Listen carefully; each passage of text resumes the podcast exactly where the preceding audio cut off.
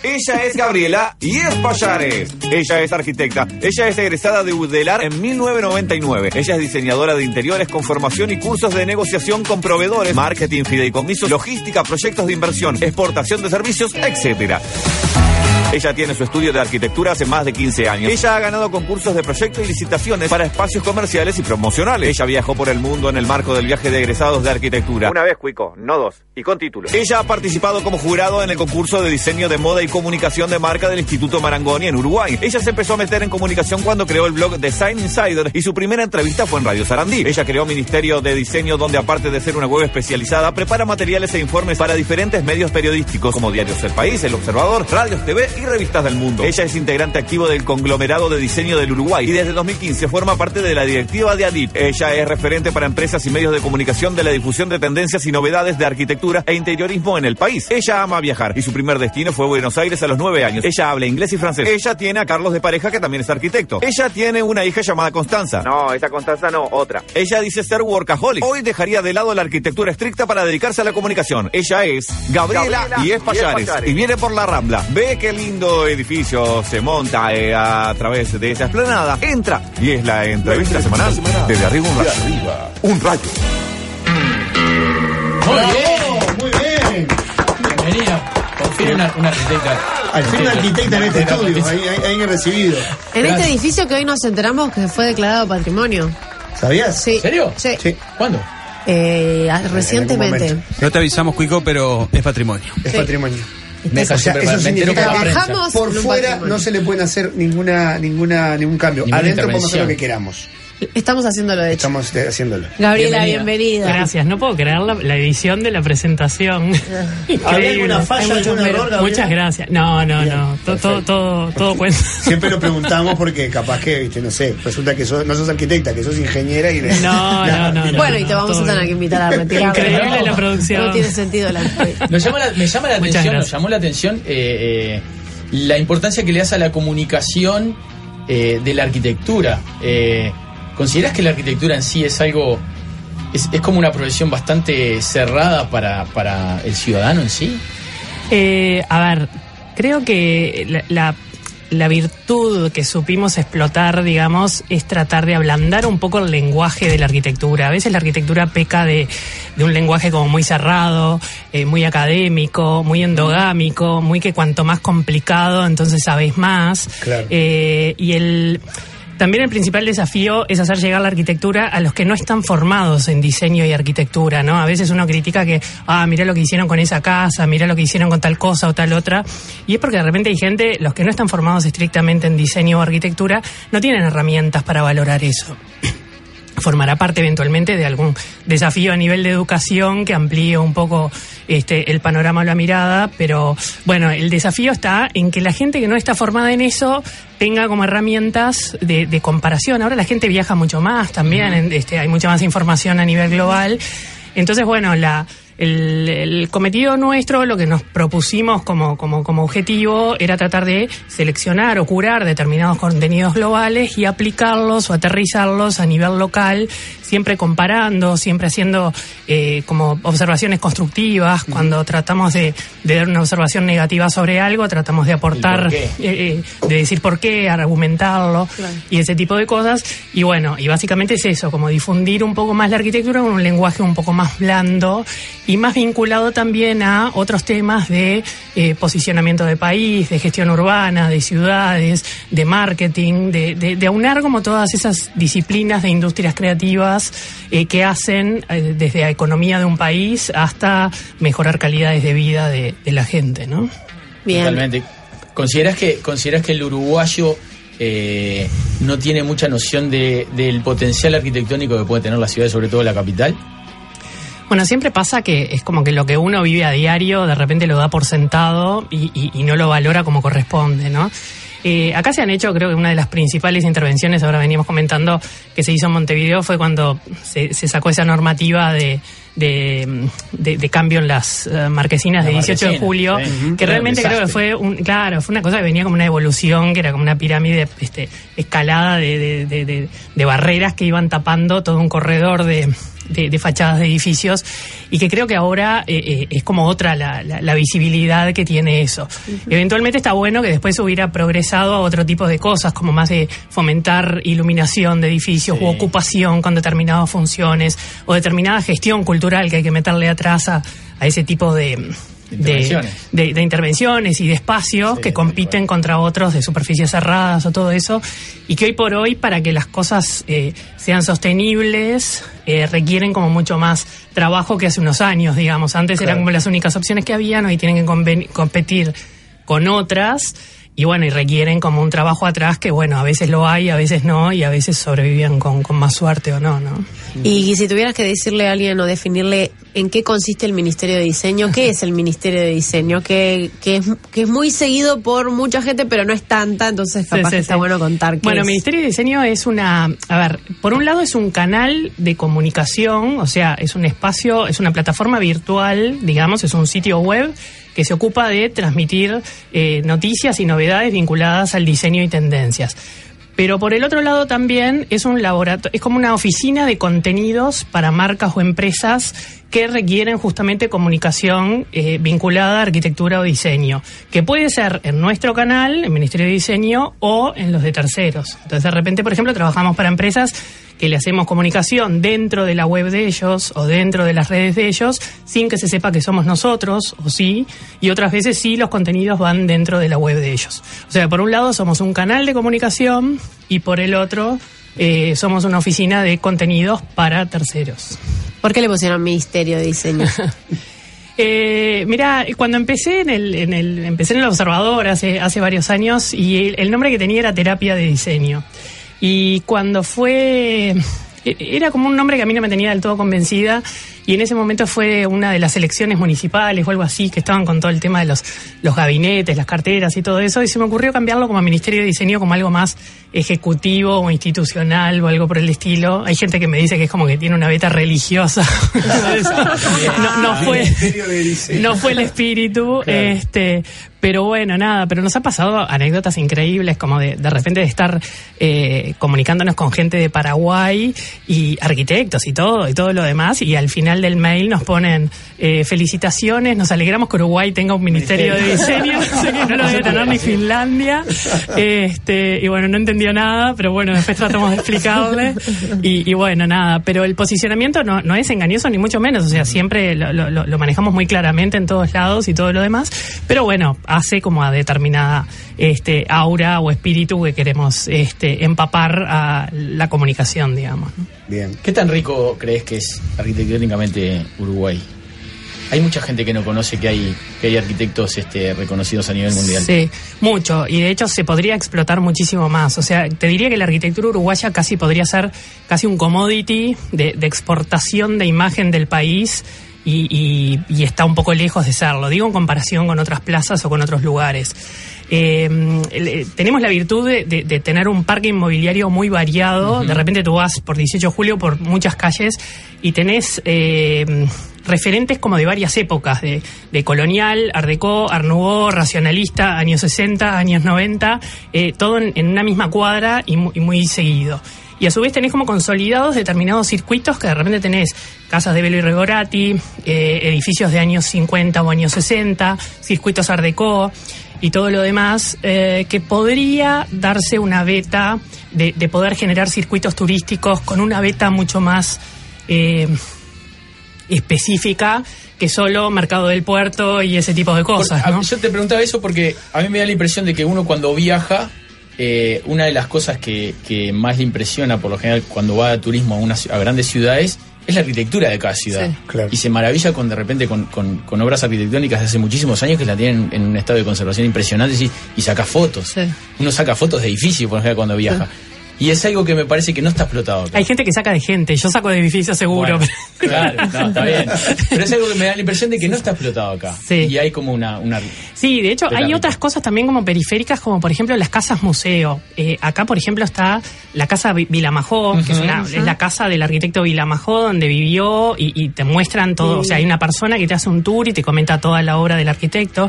Está la casa de Craboto, casi enfrente, al otro lado del puente, que también esa la tienen un poco más cerrada, pero hacen hacen cada tanto este eh, circuitos de, de visibilidad. Te- Sobre el- Sarmiento, digamos. cruzando el puente del Claro. otro lado, una a cada lado del, Del puente. puente. Había rivalidad Eh, entre y es una maravilla, ¿eh? Había rivalidad entre Sí. ellos, Eh, sí, no, pero es una mara- la casa, la de Caraboto es una cápsula del tiempo de cómo está, lo- cómo dejó la trincheta, el coso, todo, y un desafío de, de mantenimiento, limpieza y todo lo demás. Y las historias que te cuentan cuando haces el recorrido, que te extrapolan a esa época y cómo se generaba la arquitectura en Uruguay y todo lo demás. El Museo Zorrilla, que si bien el taller no está abierto al público, podría estarlo y podría generarse determinadas cosas. Todo eso, el tema de las casas museos a nivel mundial es una cosa súper explotada, súper requerida. eh, y el turismo hoy por hoy eh, está mucho más segmentado, mucho más atomizado. La gente cuando viene acá no solo quiere el mate, carnaval y este y el mercado del puerto.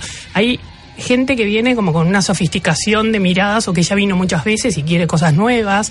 Tenés que renovar la audiencia y tenés que renovarle la, la- la oferta a los que ya vinieron varias veces, digamos. ¿no? Entonces, ese tipo de cosas forma parte de, eh, de, de- de- de una materia prima que tenés con mucha riqueza y que solamente eventualmente darle forma, ponerle un poco de presupuesto para gestionarlas, gestión cultural, de difusión a nivel Se puede internacional armar un circuito perfectamente. y un montón de cosas que sí, sin dudas. sin Eh, siempre se dice que en Uruguay somos nostálgicos, tenemos la noche de la nostalgia y somos nostálgicos de muchas cosas. ¿Somos nostálgicos de, de todo menos de lo arquitectónico?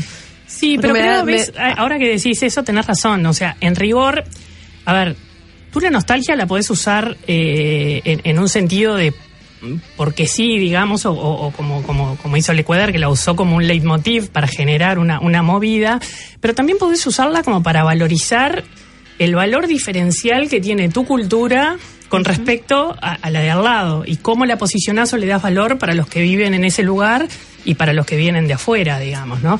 Ahora, cu- cuando me preguntaba si, si, si, si somos conscientes de eso, eh, eh, sí, pero es un tema también de que hay como que darles otros formatos, otra reversión, otra mirada de las cosas para poder este como mirar lo mismo con distintos ojos o cada vez que venga gente ofrecerle cosas distintas, ¿no? Claro. Eh, si el Ministerio de Diseño realmente fuera una institución gubernamental, ¿qué sería lo primero que te gustaría hacer? Tipo, vos, si esto, si yo tuviera poder, Es buena pregunta. ¿Viste? Es que Qué estaba- buena pregunta. ¿eh? Y, no me, y no me avisaron que Estaba- venía con eso. estaba- agazapado Y no- porque estaban preguntando mucho, tío.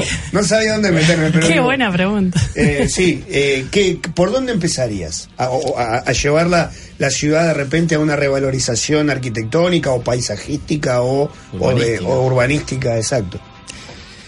Eh, creo que justamente se trata de, de cruzar miradas y gestiones, digamos, ¿no? O sea, a veces tiene que haber, si bien tiene que haber especialistas en, en cada eh, lugar Sí. y gestión, también tiene que haber como una mirada más macro y que cruce esas cosas y que organice un- una columna vertebral de, de contenidos. Hoy estaban hablando de cómo vender una casa. Eh, a veces se trata de cómo vender un país, digamos, ¿no? Claro. Y qué, qué Una tipo de ciudad. acciones y una ciudad, así como, y que es también como vender una persona. Vos decías, ¿qué, qué cosas muestro? ¿Muestro lo bueno? ¿Muestro lo malo? También tengo que decir lo malo. No tanto es lo que decís, sino cómo lo decís también. A veces hay una narrativa y hay una base que cuando hay muy buena base eh, de, de contenido real, eh, hay al alcance un montón de recursos que con gente más o menos habilidosa en el tema se puede este, fomentar desde acciones con a nivel diplomático con embajadas para que las embajadas no sean solo comerciales o solo diplomáticas pero que puedan eh, mostrar cosas a nivel global. Hasta hoy con, con tema con internet y con muchas acciones globales que hay, ferias, exposiciones y todo lo demás, se pueden cruzar los datos y, y bueno, y es como un tema de cruce de desarrollo económico, con turismo, con educación, eh, eso que te decía, los niños, así como la ecología aprendió en los chicos, este, y hoy por día, hoy por hoy ningún chico te tira un papel en Sí, la calle, y hace unos años sí, bueno, hay conceptos que se pueden eh, eh, este, drenar desde lo, que son chiquitos desde un kinder de apreciación del patrimonio de, de determinadas cosas que aunque tú después no sigas o no estudies ni arquitectura ni diseño y te dediques a lo que sea tengas incorporado ese tipo de valor eh, de, de- de país de ciudad y de cultura que es lo que nos distingue de otros y es lo que nos distingue de los de al lado y de los del otro lado y que forma parte de cómo vas posicionando eh, un lugar. Pero si tuvieras que destinar recursos de ese ministerio hipotético Mm. a un proyecto concreto, Mm. ya, o en el corto plazo, ¿a cuál de la ciudad se lo destinarías? Iluminar fachadas, eh, revalorizar, no sé, No le des pistas. No, no, estoy pensando Yo voy por en la Ciudad base, Vieja. en base qué. Yo voy por la ciudad vieja. por. Sabemos que vas por la ciudad vieja. No, queremos saber qué vas buscando en la No, ciudad Yo no, quiero que lo pongan al lado de mi casa decís, para que cancele la obra. A veces está bueno y también como todos los proyectos más ambiciosos conviene también fraccionarlo en, en, en, en, en- en temas más eh, abordables y más acotados, digamos. Entonces de repente, bueno, el proyecto puede ser eh, dar a conocer el patrimonio y la cultura arquitectónica de Uruguay en el mundo, pero de repente empezamos consolidando... Dos man- tres manzanas de 18 de julio que Ah, le encanta. hagamos una gestión cultural y fomentemos el que emprendedores jóvenes y diseñadores nuevos se instalen en una de las galerías que hay vacías eh, eh, por 18 de julio, que hay un montón de Un espacio montón. ocioso. Está estudiado eso de cuántos metros cuadrados hay este, Vacíos. desperdiciados y vacíos a nivel de planta baja de 18 de julio, este, y es increíble, este, o subaprovechados o totalmente fuera de, de uso. ¿Es revertible eso o, o es como que se le soltó la mano a eso ya? Porque hace tiempo que estaba así. Mira, si hay ciudades que te inventan barrios nuevos y te inventan cosas nuevas de la absolutamente nada, eh, sí se puede. Lo que pasa que todo está, es como todo en, en- en- Hay que invertir en la ahí. vida. Es invertir, pero a veces no es solo plata, es concepto, es dedicación, es perseverancia, es este también conceptualizar algo que sea como diferente y no lo mismo de siempre. Claro. Es, a ver, yo qué sé, la ciudad de Miami hace unos años era el, concepto era voy a Miami para hacer shopping y para ir Yo a la pensé playa. lo mismo porque ahí están inventando Eh, claro, barrios y nuevos te están de inventando arte. barrios nuevos. Ahora Miami tiene un circuito cultural, gastronómico, artístico que es la envidia de, de cualquier otra ciudad. Y eso se hizo porque hace 15 años se juntó una comisión que participó el gobierno, alcaldías, este, eh, industria, comercio y todo lo demás. Se pusieron de acuerdo y generaron un plan a varios años. Claro, ese es- ahí está la clave. Es Y bueno. generar los planes no pensando en, en solucionarlo en dos, tres años. En los próximos cinco años y no en los próximos 30 de Por repente. ejemplo. ¿no? El otro día escuchaba un, un- ¿Tengo tiempo para.? Sí. Sí. Todo quieras. Sí, sí, El otro día escuchaba a Facundo Manes, eh, de Argentina, que es un este, neuropsiquiatra argentino, que daba la explicación de por qué Argentina está como está, ¿no? Entonces, eh, está en las redes o algo así, que decía que eh, cuando se pudieron hacer cosas en Argentina eh, concretas que se llevaron a cabo, a pesar de todos los gobiernos y los desacuerdos, fue porque el objetivo se elevaba por arriba de los intereses particulares de cada uno. Entonces mencionaba desde la reforma educativa de Sarmiento hasta un montón de cosas. ¿Qué es eso? Es como tener por arriba de, gente que está en desacuerdo objetivos que sean convenientes para cada uno y trascienda eso y lo puedan llevar a cabo, digamos. ¿no?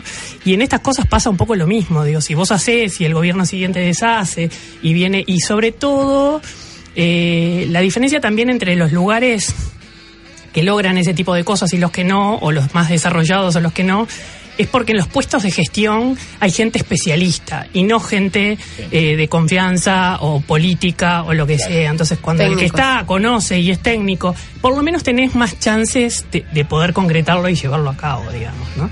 Eh, después, bueno, puede haber un montón de cosas, pero creo que lo principal es eso, es tener un tema claro, una columna vertebral que esté integrada por distintas miradas y distintas participaciones, sí políticas, pero también técnicas del comercio, de la industria, de, de la parte este, eh, de, de gestión este, de, de todos lados, y después bajarlo y poner proyectos más cortos. Entonces de repente decís, bueno, a- a, eh, nos proponemos un polo, y pueden ser varios al mismo tiempo, tampoco tiene que ser uno a uno, pero por lo menos son más chicos, más abordables, y después eso a veces por lo general lleva como una inercia de, de, de que después el de al lado, Es como el otro está mejor, es contagioso, pero por lo menos empezaste por uno y lo fuiste eh, desarrollando, y así pasa como vas a Miami u otros lados, que vas y hay una manzana nueva, pero después vas y hay tres manzanas nuevas, después vas y, y tenés como toda una sinergia de cosas El entorno se va quedando atrás porque eso lleva a contagiar. y bueno, y también te, te vas quedando atrás tú, porque si hay ciudades como Miami o como otras cosas que se renuevan y siempre tienen esa capacidad de, de reformulación, los que no la tienen y siempre ofrecen lo mismo, exactamente lo mismo al, al turismo y a los que están adentro, te vas como, como quedando y la gente se va como quedando y siempre se te va para afuera, digamos. Totalmente. Tenemos que hacer una pequeña pausa, pero después vamos a hablar un poco de patrimonio, de esos edificios este, emblemáticos que se han venido abajo, en fin. ¿Qué, qué tan complejo es eso? Pero hay- Antes de ir a la pregunta Sí. de Gancho, me llega un mensaje lacónico, corto, yo la voto. Yo la voto. Yo la voto, dicen acá. Gracias, mamá. no, no, no, es un ratito. Eh, Amílcar tiene la pregunta gancho, algo que no se hizo nunca. Arquitecta, ¿cómo le va? Buenas tardes. Hola. Eh, usted viajó, usted, se- usted sí es recibida, usted viajó eh, en el viaje de arquitectura y sabido es que los estudiantes de arquitectura cuando van por el mundo algunas acciones se riñen con la ética y por qué no con el código eh, ¿Sigue penal. siendo así ahora? Bueno, no sé. Pa. Mi pregunta No es mejoramos nada. concreta. ¿Cómo fue su comportamiento en el viaje de arquitectura? No, Del 1 no. al 10. Y estoy hablando de colarse en un museo, afanarse un souvenir o, por qué no, pegar cabezazos a mansalva. Pero no me lo conteste ahora, me lo contesta después de la pausa. Rayites, preparen sus oídos y gargantas. Hoy, como todas las tardes, únete a la revolución. Seremos testigos de otra revolución de arriba.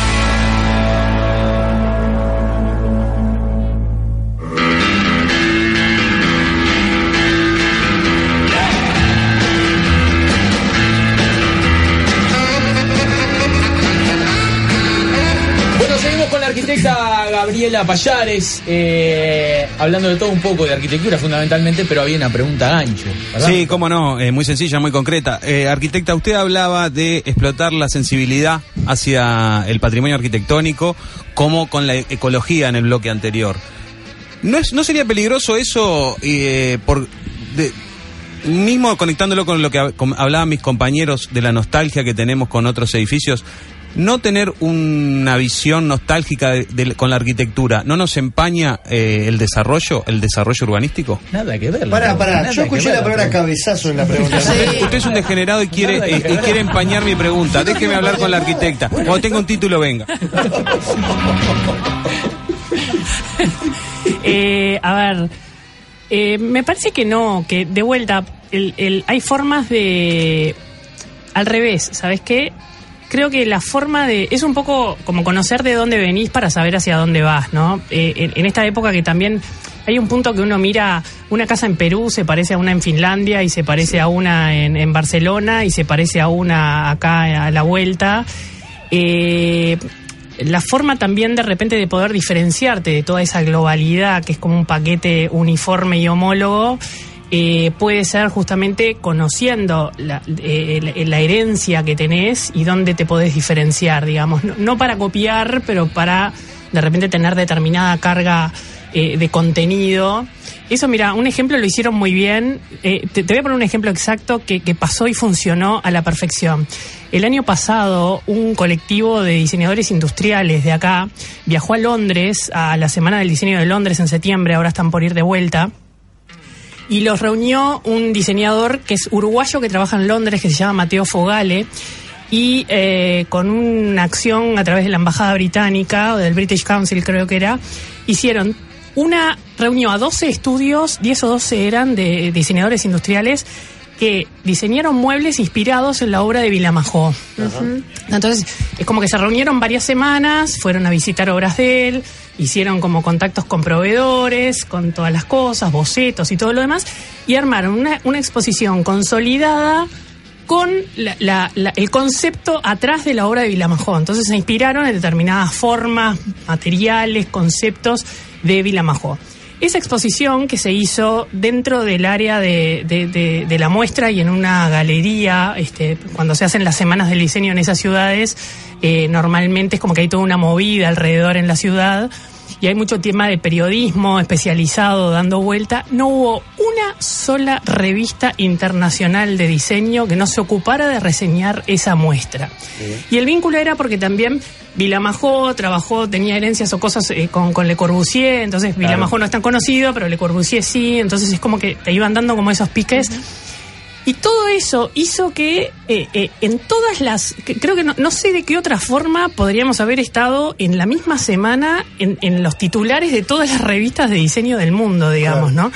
Y eso fue una demostración de que con algo totalmente autóctono y diferencial a lo que en vez de estar copiando otras cosas que vienen de otro lado, a la inversa, tratás de extrapolar lo que es la historia, la narrativa del país y todo lo demás en objetos y cosas que eran muy modernas y muy contemporáneas, pero que venían como con una carga de eh, significado atrás, que es lo que te da la diferencia para poder difundirlo y que sea de atractivo para una revista de Alemania, de Estados Unidos, de Bélgica o de, o de donde sea, ¿no? Y eso es súper este, estimulante. Creo que es un, un, un valor muy alto que pueden tener en cuenta desde diseñadores de moda hasta lo demás, que en vez de copiar a cosas o diseñadores de afuera, que pasa mucho, y bueno, es de esperar que cada vez menos, que al revés, que copies de adentro, que te inspires en lo de adentro para generar miradas nuevas y esa misma reversión de cosas de antes, ¿no? Este que se da mucho alrededor del mundo, pero con otras cosas que funcionan mucho más eh, efervescentemente, pero bueno, acá todo es más atracción. Pero está bueno conceptualmente eso, ¿no? Y es aplicable para muchas disciplinas y para muchas áreas. Cuando uno incorpora todo esto que vos decís, eh, por el motivo que sea, por, por haber estudiado, por haber leído, por viajar, por lo que sea, porque tus padres te dicen, eh, te enseñan algunas cosas, algunas algunas cuestiones arquitectónicas o de patrimonio pasan como a dolerte. Algunos espacios vos decís, vos miro esta casa y me duele que Sí. esté así, eh, tanto como me duelen un montón de otras cosas. ¿Qué espacios de Montevideo te duelen a vos? Bueno, creo Mirá, que el número uno que nos duele a todos es AFE, ¿no? Como- totalmente. eh, eso es como, no sé cualquier otro, pero AFE creo que es como A el, mí me duele el salvo. el monumento, bueno, sí, también, pero eh, yo creo que AFE es como el monumento a, a la a la omisión técnica, a la desidia política y a un montón de cosas. Es como el monumento de lo que no funciona en el país reunido en una manzana este estilo este italiano, digamos, ¿no? Eh, Y ahora se le está por, se le empezó a construir el viaducto al costado. Sí, ahí está, por si faltaba. sí, eh, es como todo un tema, ¿no? Hay muchos lugares de esos de esa forma. Y, o sea, hay forma de revertirlo, sí, y bueno, es de repente con, con, con estímulos a, a la ocupación de viviendas o al mantenimiento y exoneraciones de determinadas cosas. El Eh, año hay- pasado se manejaron muchos proyectos para revivirlo. ¿Vos- ¿A vos te gustaba o Lo que pasa es que el mayor te parecía bueno el, alguno en el- especial? el proyecto para revivirlo, eh, en estas cosas, proyectos puede haber tantos como, como ciudadanos en el país como hay este eh, tres millones de técnicos de fútbol. Eh, lo que no hay tres millones son de inversores para poder hacer algo que sea sustentable. Y normalmente cuando se abordan ese tipo de cosas, no es que yo tiro la idea y después eh, busco la forma de financiarlo. Normalmente hay que buscar primero la financiación, ver qué tipo a ver, yo hace unos años trabajé en un concurso que se hizo para una reformulación del, del Banco República, este, de- se hizo hace pila, eh, no sé si no fue antes de la crisis o por ahí, este, después quedó en la nada, pero eh, trabajé con, asociada con una empresa argentina grande, de esas que hace shoppings y cosas y todo eso, y ahí entendés que las ecuaciones eh, financieras para abordar ese tipo de proyectos son primero ver qué tipo de programas dan determinada rentabilidad y cómo vas a, recuperar esa plata invertida, ¿no? Entonces, de repente, bueno, es un mix de cuánto de oficinas, cuánto de edificio corporativo, cuánto de comercio, qué tipo de, de cosas, cuánto dejas para cultura, cuánto dejas para eso. Y bueno, y de toda esa ingeniería financiera surge una ecuación que te da que la, la- la inversión la salvás de determinada forma, con determinada forma, y eso después se traduce espacialmente con una arquitectura.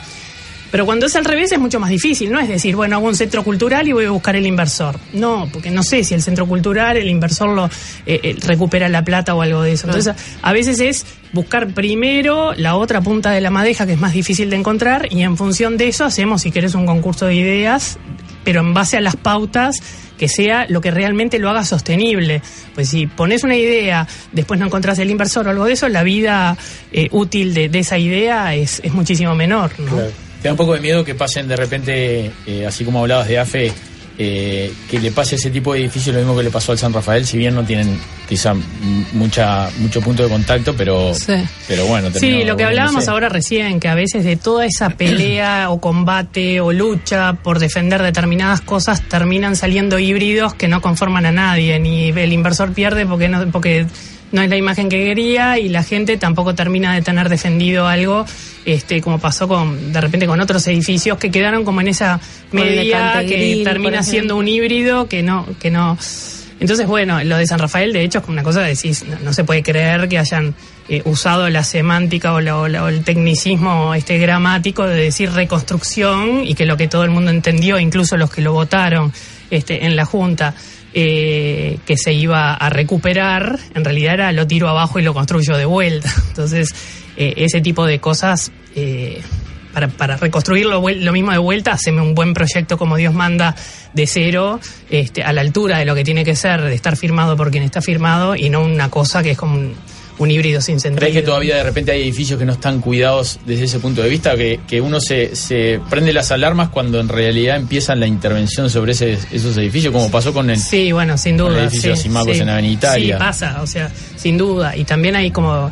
eh, lo que pasa es que también hay... En los procesos también hay... Está plagado como de... No digo de irregularidades, pero de poca transparencia. Y cuando digo poca transparencia, no necesariamente con connotación negativa. Pero yo he mandado comunicaciones a, a intendencias, a, a cuestiones y, o sea, algunos tenés la información al toque y se portan bárbaro como funcionarios públicos que deben estar rindiendo cuentas cuando se les pide o brindando información cuando Por se ejemplo, les pide. que como, como- como lo que pasó que vos habías pedido la transcripción de todas las sesiones.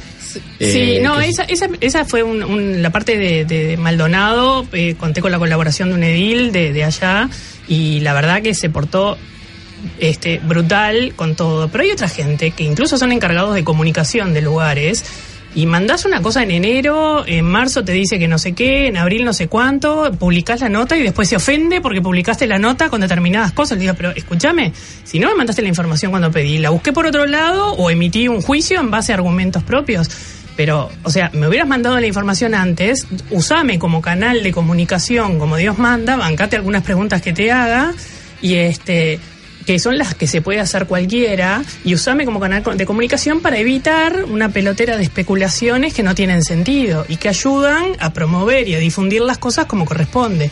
Pero si nos cerramos cada uno en su chakra y en los intereses de cada uno y vamos con la chiquita y todo eso, eso es lo que pasa y es lo que no beneficia a nadie o a unos muy pocos, digamos. ¿Te has encontrado con situaciones bastante este, que te llamaron la atención este, cuando, cuando te pones a investigar? Por, insisto, por ejemplo, en lo que pasó con el San Rafael. Sí, sí. Sesiones Bueno, sí, eso, lo del San Rafael fue, de hecho, en en esa entrevista que hicimos a, a un edil en, en Maldonado, la- la- la- el funcionamiento interno de, de la Junta es como eh, por demás cuestionable, digamos, y fue donde nosotros cargamos las tintas también cuando argumentábamos el tema de- de- del proyecto de, San Rafael. O sea, Vignoli usó lo que tenía que usar disponible de, de normativa, pero en realidad el cómo se gestionó, cómo se manejó el tema y todo lo demás, eh, fue lo que entendíamos que era por lo menos objetable, digamos, ¿no? Y con un montón de conflictos de interés internos que no deberían existir. Eh, gente que vote. Yo me tomé la- la- el trabajo de escuchar todas las transcripciones y hasta el día de hoy estoy convencida que no se enteraron de lo que estaban votando. O sea, o pensaron que votaban una cosa cuando en realidad estaban votando otra. Y bueno, y así son los resultados, ¿no? Pero lo importante también es como aprender de ese tipo de cosas y no volver a repetirlas o corregir las cosas para que no vuelvan a pasar. Pero tampoco ves que haya mucho movimiento o, o espíritu en ese sentido, ¿no? ¿Cómo es en Uruguay la política de patrimonio hacia las casas? Cuando vos tenés una casa familiar, por ejemplo, y te la declaran patrimonio, ¿te están beneficiando o termina siendo un problema para esa familia a la hora de venderla, a la hora de reformarla? Creo que en general es más lo que les perjudica que lo que les beneficia, porque te da un montón de obligaciones y los derechos estamos por ver cuáles son. Puede ser que en algo se te valorice la casa, pero también te la tira este para abajo y te retrae un montón de mercado potencial cuando la quieres vender por todas las limitaciones que tiene de, de- de reformas o lo que sea. Entonces, eh, hasta en ese tipo de cosas de repente hay como mil aristas para, para revisar o todo lo demás. Digo, se entiende que tiene que ser así justamente para preservarlas. Eh, pero, Pero capaz- también tendría que de repente ir acompañado de otro tipo de estímulos o de, o de exoneraciones, que de hecho las tienen, pero bueno, habrá que poner en la balanza a ver este qué, es lo, lo- lo- lo mejor para cada lado. ¿no? Acá hay un rayito que pregunta, dice Gabriela, ¿qué harías en el cerro? Eh, si, si consideras que, que, que El ministerio, algo- ¿no? El ministerio, El ministerio, el ministerio. sí, sí. Cuando ya me proclamaron. Sí, ministra. Hay gente que te vota, hay gente que te pregunta. Creo que están pidiendo en la plataforma, así, así decían su Claro. voto. Este, bueno, el, en, en rigor, a ver, así tengas el lugar más prolijo y más todo, siempre hay cosas para mejorar. eh, Claro. Desde los que no están tan bien resueltos o tan bien atendidos hasta, hasta otros que no. Y de hecho, hay, hay muchos lugares de Montevideo que algunos tienen resuelto por lo menos lo básico y después podés ir pensando en otras cosas, pero hay otros que no. O sea, Claro. hay cosas que también uno puede ir pensando en gestiones culturales o ese tipo de cosas cuando tiene resueltas determinadas medidas más eh, eh, básicas de, de- de- como ciudad, digamos, o como barrio, de temas de iluminación, de seguridad, de, de un montón de cosas, pero sin duda que también sí, el cerro es un punto súper este, eh, eh, favorecido visualmente de la ciudad y que podría tener, es uno de esos lugares que podría tener muchísimo más eh, eh, eh, infraestructura eh, y, y- e inclusión en circuitos de la ciudad que de hecho no los tiene, pero también no es decir ponemos al cerro en un circuito, es que hay en el cerro para ir a ver de interés Claro. que este entonces bueno forma parte como de eso de darle contenido y de, de generar puntos. También lo que pasa es que en Montevideo cuando vienen los turistas no, no le pasó a nadie de repente viene gente de afuera y te pregunta che a dónde puedo ir o algo de eso y en rigor está lleno de puntos de interés, pero están todos Todos desencadenados. separados, totalmente. Entonces no tenés un circuito, no es me voy a Palermo una tarde entera y me quedo una tarde entera en un lugar este paseando, o como te pasa en los lugares, viste, cuando viajas que eh, hay lugares que se te sostienen en una actividad o en, o en un recorrido que vos podés estar toda la tarde. Y en Montevideo pasa muy poco eso. Entonces vos tenés un montón de puntos de interés, pero si no tenés un auto o una locomoción que, que te lleve de uno a otro, es como que quedás, viste, los, los, los turistas que bajan de los barcos y que están con el mapa abierto en la, Plaza de Independencia. Están a la deriva. Y bueno, el tema también es eso, es gestionar ese tipo de, de circuitos. Eh, hace unos años se había largado en la Junta Departamental y yo, yo fui a verlo y dijeron, ta, vamos a largar una, una especie de como de circuitos y todo eso. Y de vuelta era lo mismo, todo igual, este, el circuito de, de- de- del mercado del puerto. O sea, no salen de, ese, de esos puntos, ni, ni de esos rubros, ni de esos temas, ni siquiera geográficamente, ¿no? Y hay millones de cosas por todo Montevideo que se pueden este, hilvanar desde con gente con, con pasantes de, de gente de facultades o de, o de ese tipo de cosas Claro. que te puedan dar como en distintas temáticas para gente de interés este, con otras cosas, ¿no? Airbnb, la, literatura, plataforma Airbnb tiene como muy buenas este, cuestiones de experiencias y todo lo demás, pero el tema es consolidarlo e hilvanarlo en algo que tenga como un, un hilo conductor, ¿no? Sí, la literatura, decía yo, por ejemplo, lo- la ruta de Onetti, la ruta de Benedetti. Sí. Hay, hay, debería estar mucho más explotado algunas rutas. Hay de temas gastro- desde gastronomía, de, de que ya no es solo el mercado del puerto, es que tenés millones de locales abiertos por emprendedores jóvenes, más. por Sí. inmigrantes que han traído, que ya te están como reversionando un poco lo que es la, la gastronomía local, cafés de especialidad, eh, eh, eh, mm, cosas de esas, mm, eh, diseñadores de moda jóvenes, eh, temas artísticos, temas de arquitectura, temas de, de música de determinadas este, eh,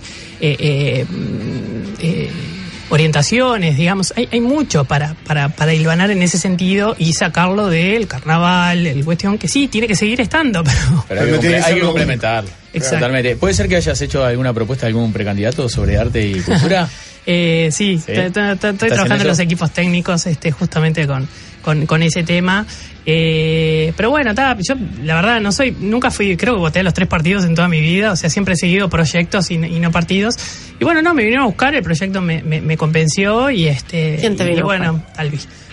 Este, y bueno, nada, estamos trabajando con, con ese tema, pero de vuelta, no es porque tengo la capa del partido atrás, sino porque me convenció circunstancialmente el proyecto y este y entiendo que, que, que, bueno, nada, que es lo que puede. Además, incluso el concepto eh, a nivel de arte y cultura que tiene, eh, también vinculado con temas de, de, de polos estratégicos y de usar la arquitectura como catalizador social, cosas que se hicieron también en, en Medellín y en otras partes de, de Sudamérica que han sido probadas.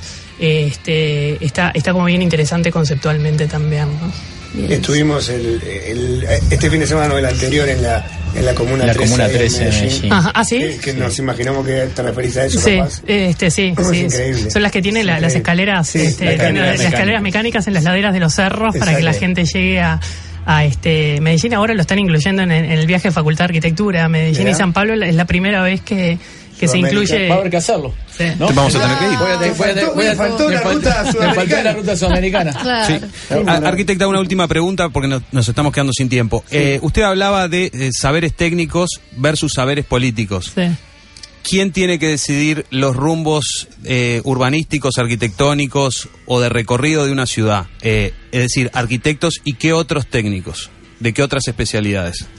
Eh, está buena la pregunta también porque justamente a veces eh, con, este tipo de, cosas quedan lo- los destinos librados a gente que no, no está formada. Y no es que necesariamente tenga que estar formada, pero es que los equipos sean interdisciplinarios. Acá pasa que un equipo múltiple, que es de, de la Junta Departamental, por ejemplo, que son gente eh, de repente que no, no, no, no tiene capacidad técnica para entender un proyecto tal como está presentado, eh, son los que terminan decidiendo eh, si va, no va y ese tipo Claro. de cosas. Está bien, sí, previamente pasó por un, un equipo técnico previamente, pero para mí tiene que haber como un cruce de, de miradas mucho mayor y que sí, está bien, o sea, le- le- las miradas tienen que ser múltiples y la decisión también tiene que ser en ese sentido, ¿no? Y es lo que te puede enriquecer el tema y, y- y generar como un debate más rico y no basado en, en determinada discusión que, que- que como que no va a ningún lado y no tiene argumentos, ¿no? Totalmente. Gabriela Pero está buena Vallares. la pregunta. Muchas gracias por Por favor, a ustedes, un placer, muy divertido. Gracias. ¿Nosotros ya volvemos? Sí, señor. De arriba, de arriba, rayo. Hugo Díaz, Cuico Perazo, Florencia Infante, Majo Borges y Amilcar Telechea.